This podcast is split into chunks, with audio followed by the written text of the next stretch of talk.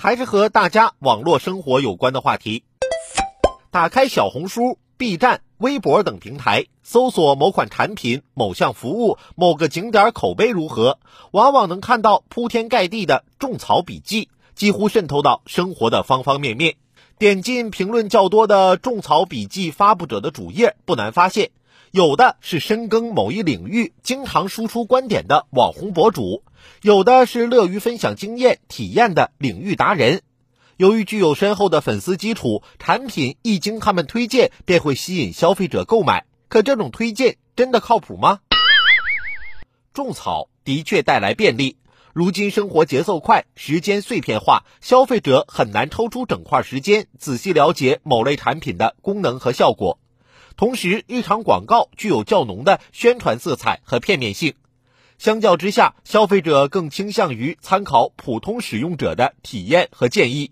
网红博主、达人等作为有经验的第三方，分析指出产品优缺点，为消费者省去大量对比和抉择的时间，自然颇受欢迎。然而，变味的种草笔记打着分享高品质生活的旗号，标榜客观公正，实际上干的却是商业营销的买卖，透支的是消费者的信任，也可能给消费者带来伤害和损失。网红博主明知产品有问题却不点出，消费者被蒙在鼓里，还以为寻得理想选项。有的博主甚至连产品包装都没拆开就乱吹一气。产品在种草者嘴里是宝贝，到消费者手中却是三无产品。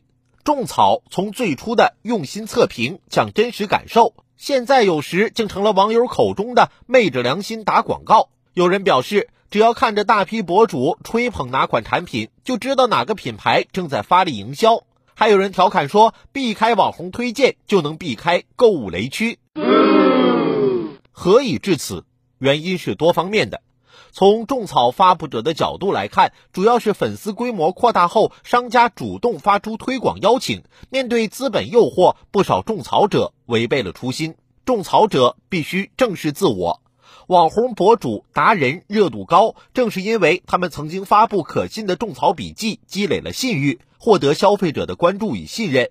既然脱颖而出，就应该明白，积累起关注度并非易事，更要珍惜自己的声誉。